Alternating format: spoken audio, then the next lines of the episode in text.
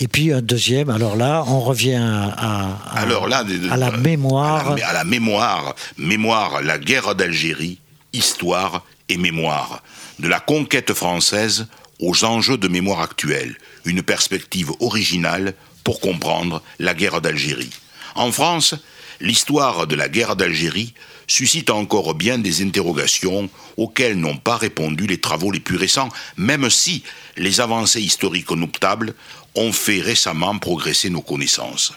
Conduit par l'un des meilleurs spécialistes de la question, l'ouvrage La guerre d'Algérie, histoire et mémoire s'attache à décrire les relations entre les deux pays dans la longue durée pour construire une histoire qui dépasse, tout en les éclairant, les conflits de mémoire.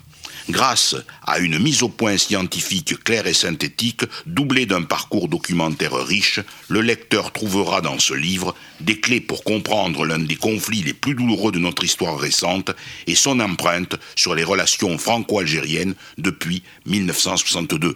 Ajoutons que chacun de ces livres est accompagné d'un CD dans lequel on peut finalement retrouver les bruits, les témoignages et toutes les histoires qui vous sont contées. Je vous recommande vivement ce livre, La guerre d'Algérie, Histoire et mémoire, dans la collection Histoire de notre temps. C'est publié par le Centre régional de documentation pédagogique.